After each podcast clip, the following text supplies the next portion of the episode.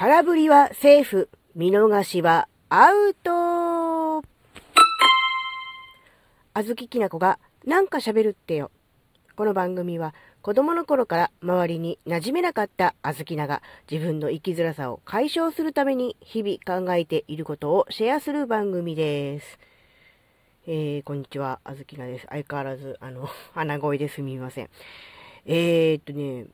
まあ、空振りはセーフだけど見逃しはアウトだよねっていうのは、よくあの災害情報とかの、あの避難情報とかでね、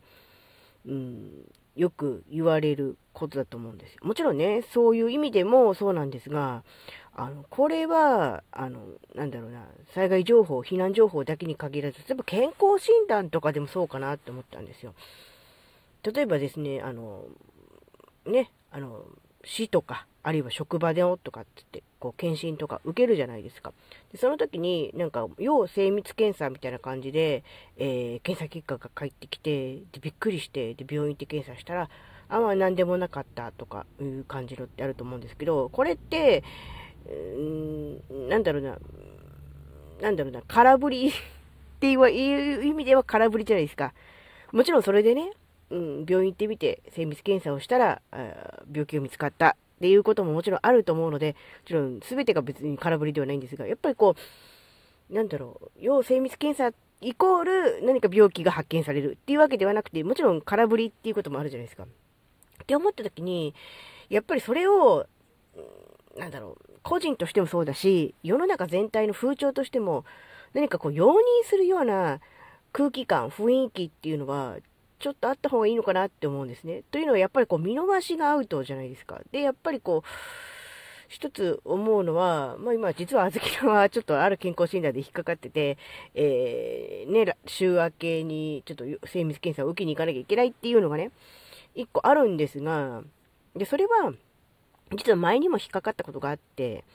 で、その時に先生に聞いたのは、あの、結局、あの、疑わしいものは全て、あの、要精密検査として出すので、えー、精密検査っていう通知が来てから全てがね、あの、病気とか何か問題があるというわけではないんだっていうような話を聞いたので、えー、実はですね、今回、行かないという選択肢もあったんですけど、でもやっぱりこれ、せっかく、あの、検査して、えーおかしいと、部分あるというようなね、フィードバックをもらってにもかかわらず、どうせ、えー、前回と同じ空振りでしょという感じでこう、行かないのはね、ちょっと後悔するかなと思ったので、一応予約して来週行くっていうことになってるんですけど、って思った時に、やっぱこの、なんだろうな、自分自身の中でね、うん、どうせ行ったところで余計にその病院代もかかるし、時間もかかるし、えー、っていうことを、なんだろうな、考えちゃうと行かないという選択肢をね、取りがちだなと思ったんだけども、でもそれも含めて安心料だなって思ったら、そんなに極端にお金かかるわけでもないですし、やっぱそれは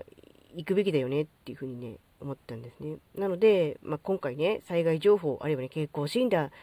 での、うん、なんだろうな、こうね、うん、空振りは、まあ、セーフっていう感じのね、雰囲気は、なんだろうな、共有しといた方がいいのかなって思ったんですね。やっぱりその中に、何、何回のうちの1回かもわからないけれども、やっぱり何個かは本当にまずいものっていうか、本当に、注意しなきゃいけないものっていうのが、もちろん紛れてるわけですよね。だからどうせいつものあれでしょっていう感じで、こう見逃しちゃう、あるいは、えー、情報は受け取ったんだけど、えー、行動しないっていうことの怖さみたいなのをね、ちょっとね、感じたんですね。なので、うん、これは、なんだろう、あらゆること何でもそうかな。もしかしたら、ひょっとしたらっていう、ちょっとした不安でも、何かこう、疑問でも、違和感でも、うん、ある場合は、そのまま突っ走るんじゃなくて、一度は立ち止まってみるっていう、そういうのがね、必要かなって思うんですね。やっぱりこう、そして、やっぱり世の中の風潮的にも、え、結果、うん、何でもありませんでしたとか、結果、うん、大ごとになりませんでしたっていうことであったとしても、それに対してこう、なんだろうな、非難をするとかね、そうすると、なかなかこう、うそういう情報を出しづらくなりますよね。で、自分自身も、あまりにもそういうのが続くと、あ、どうせ行ってもまた空振りでしょって思っちゃうっていう、それが慢心、油断につながるのが一番怖いかなって思うんですね。なので、やっぱりそれは、うん、受け取った側としては、うん、どうせ大したことないよねっていう感じで、